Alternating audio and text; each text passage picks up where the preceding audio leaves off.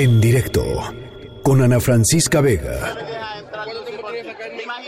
Ella no tiene forma de, de organizar porque cuando una persona llega tiene que dar un papel para inscribirse, para a la, a la forma de, de a estapa. Toda la persona, todo junto, no puede hacer nada en esta situación. La persona muy mala. Por lo tanto, estamos aquí privados de seguir camino a la frontera hacia los Estados Unidos. No nos dejan salir de ninguna forma, de ninguna manera. Eh, queremos salir legal, eh, todo por la paz. Tan imposibilitada. Pude ver cómo aquellas personas deseaban lo que nosotros tenemos en la casa, lo que el presidente tiene por montón.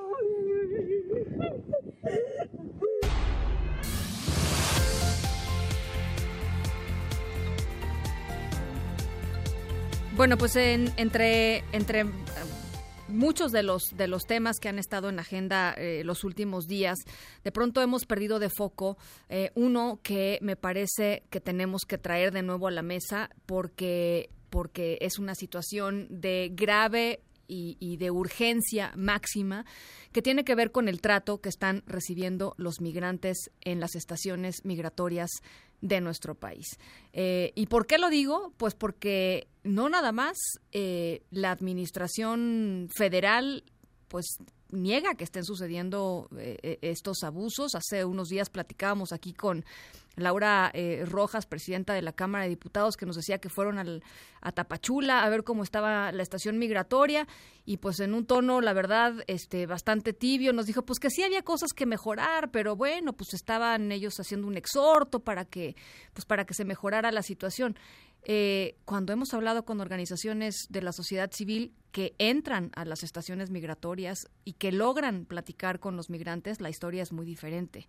Eh, y esa es la historia que, que, que hoy eh, me parece que es importante traer a la mesa. Por eso está con nosotros en directo José Antonio Guevara Bermúdez, director ejecutivo de la Comisión Mexicana de Defensa y Promoción de los Derechos Humanos. Eh, José Antonio y su equipo han eh, pues han eh, hecho una recopilación importante de algunas de las cosas que suceden en ciertas estaciones migratorias en, en México. Han hecho una recopilación y una documentación de, de, los casos de violaciones a los derechos humanos. Y José pues la verdad es que es verdaderamente preocupante algunas de las de las de las cosas que ustedes han, han podido documentar. Cómo estás buenas tardes. Hola Ana, muy buenas tardes. Muchas gracias por, por tu interés en este tema que, como dices, es urgente eh, eh, por, por el trato que se le está dando, pero además lo más triste es que es un fenómeno o un problema de violaciones a derechos humanos crónica, porque no pareciera que haya disposición para que para que se resuelva. Eh, ustedes documentan casos como, por ejemplo, eh, en Hermosillo, que se castiga dejando sin comida a las personas migrantes detenidas si es que se pues se ponen a, si, si, se ponen a exigir digamos sus, derechos más básicos. Tenemos eh, casos de tortura tenemos casos de abuso sexual tenemos casos de personas detenidas en cuartos sin ventanas ni ventilación a temperaturas de hasta 38 grados. O sea tortura José. Sí bueno eh, eh, como como como bien dices en Hermosillo la estación migratoria de Hermosillo bueno te contextualizo un poco. El año pasado hicimos tres visitas a estaciones migratorias eh, fue eh, a, a, Chetumal en octubre, a San Luis Potosí en noviembre y a Hermosillo en diciembre. Y bueno, visitamos regularmente la estación migratoria aquí en, el, en, en la Ciudad de México de las Agujas. Uh -huh. eh, particularmente nos llamó la atención eh, la situación en la estación migratoria de Hermosillo, porque se trata de una estación migratoria que tiene una capacidad para alojar a 60 personas. Y cuando visitamos había eh, un total de 200, bueno, habían reportado que habían tenido hasta 247 personas y cuando visitamos había 187 personas uh -huh. eh, detenidas o privadas de la libertad, repito, de una una estación con una capacidad de 60 personas. Uh -huh. Entonces, eso pues por supuesto que genera inconformidad con todas las personas que están ahí hacinadas y eh, se reporta que ha habido pues protestas por algunas de estas personas de, de, de, de las condiciones de, de detención eh, por la infraestructura inadecuada. Eh, obviamente pues duermen en, en, espacios muy reducidos en el piso, con cobijas y, cuestiones que no son adecuadas, eh, con, con, mala iluminación, con mala ventilación, eh, y, y, en, y, en, ese contexto, eh, pues las personas se, se, se, han quejado, no solamente además por los olores, por las condiciones los olores, la limpieza, la mala limpieza de, de los lugares, este y, y, en respuesta a esos a esos a esas protestas, pues han recibido han recibido eh, eh, represalias. Esto no es en la única estación migratoria en donde hemos visto que estas represalias tienen tienen lugar, pero pero sí lo hemos podido ver ahí. Además de que pudimos documentar por las entrevistas que sostuvimos que la Guardia Nacional ingresa de manera regular a, a en las pequeñas en las pocas propiedades que puedan tener, en los documentos personales, en los objetos pocos que llevan eh, los migrantes, pero además pues que ha habido pues, conductas indebidas como tocamientos a mujeres, este golpean a hombres, eh, etcétera, etcétera. Entonces es muy alarmante la, la, la, el trato que se le da a, a, la, población migrante dentro de las estaciones migratorias, eh, no solo por el hacinamiento, sino en materia de salud, en materia de alimentación, en materia de sanidad. Pues comida, comida, este, ustedes han, han, documentado comida podrida, ¿no? Agua y agua sucia. Y agua, agua que no, no pareciera que fuera potable, pero además eh, en horarios irregulares la comida no necesariamente se les da siempre al mismo tiempo cuando deben de darle la comida, sino que se las dan cuando están, les da la gana.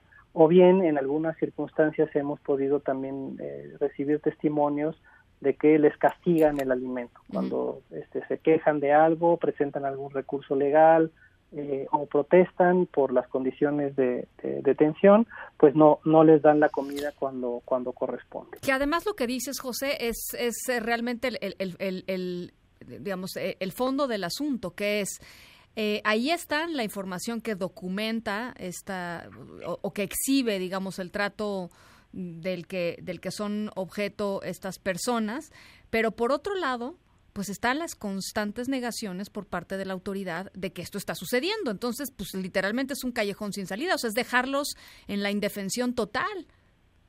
Sí, y, no solo a la, la, negativa, a la negativa le tienes que agregar el hecho que el Instituto Nacional de Migración dificulta mucho el ingreso a las estaciones migratorias. Este, recordarás que hace una semana se emitió un oficio suspendiendo todo ingreso a las estaciones migratorias, que fue lo que motivó un, revuelo y un movimiento importante de crítica que dio como resultado que el Instituto Nacional de Migración se desdijera, eh, anulara ese oficio para suspender y dijera que se, se restablecían las visitas a las estaciones. De hecho, hace dos semanas, eh, hace dos viernes visitamos la estación migratoria de las agujas, tenemos gracias a un amparo que ganamos en donde se nos auto el poder judicial nos reconoce el derecho de poder acceder a las estaciones migratorias a ofrecer servicios legales a la población detenida. Em, eh, nos autorizan normalmente a ingresar por eh, un periodo entre 10 de la mañana y 2 de la tarde. Eh, tenemos una autorización para ingresar hasta tres personas de la organización eh, en esa ocasión fueron dos abogadas eh, espectaculares de, la organización, muy profesionales, con una psicóloga para poder dar atención psicosocial a la población migrante que la, con la que trabajamos, que representamos legalmente o con las que vamos a tener eh, contacto en entrevistas si es que desearan tener la representación legal. Y nos tuvieron dos horas esperando, las tuvieron dos horas esperando y finalmente no las dejaron ingresar eh, a las tres solamente dejaron ingresar a uno y solamente entrevistar a una persona que teníamos la representación legal cuando el permiso para ingresar es un permiso más amplio. Entonces, no es cierto que estén facilitando el ingreso a las estaciones migratorias, a las, a las organizaciones que tenemos permiso para hacerlo. Nos lo están dificultando. Y eh, además hemos recibido un trato eh, pues de la vieja usanza de los gobiernos más rancios anti-inmigrante que hemos tenido en México.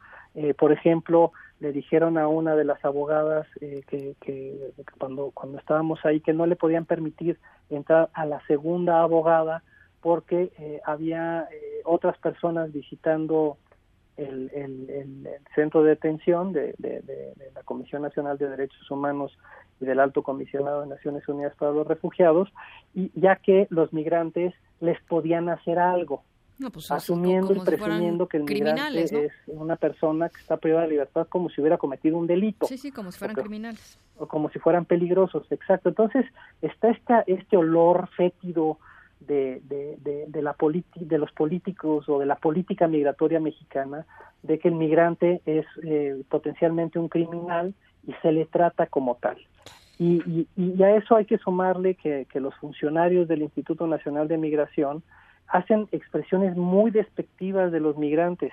Este, como por ejemplo tenemos un testimonio de un funcionario alto de una estación migratoria que dijo que a cierto migrante él se iba a encargar de que no tenga su eh, condición de refugiado, que no se le reconozca su condición de refugiado, porque se había manifestado y ese le había generado problemas. Entonces, los tratan como si fueran objetos, no sujetos de derecho, los tratan como criminales. Entonces, se tiene que revisar esta política para cesar de plano la detención administrativa de migrantes como está actualmente diseñada, que es contraria a la Constitución y contraria a las obligaciones de México en materia de derechos humanos, porque el resultado es la criminalización de un asunto que tenía que México promueve además eh, que, es el ingreso irregular a un país. No digo que todas las personas que lleguen a la frontera tengan que ser admitidas, pero una vez que están adentro del país, no pueden ser detenidas en cárceles migratorias. No, ni tratadas así, ni, ni, vulnerados así sus derechos, ni, una serie de cosas, ¿no? Este, es, es decir, cada, cada país tiene el derecho efectivamente de fijar eh, su política migratoria, lo que no tiene el derecho es a violentar eh, las, las libertades y los derechos fundamentales de ningún individuo, ¿no? Este, venga de donde venga. Es, exacto. Te, te agradezco mucho, José, estos minutitos. Al contrario, Ana, y ojalá que los diputados que, te escuchan y que participaron en la visita al sureste, a la, estación migratoria de, de Tapachula, visiten las demás estaciones migratorias. Pues a ver si los dejan entrar, porque luego hasta los propios este, diputados dijeron que acababan de pintar, ¿no? Para que llegaran y no los dejaron pasar, no los dejaron a veces ni hablar con, con los migrantes, pero, pero bueno, pues así están, así están las cosas. Gracias, José. Al contrario, Ana, muchas gracias a ti. Un abrazo, director ejecutivo de la Comisión Mexicana de Defensa y Promoción de los Derechos Humanos. En directo, con Ana Francisca Vega.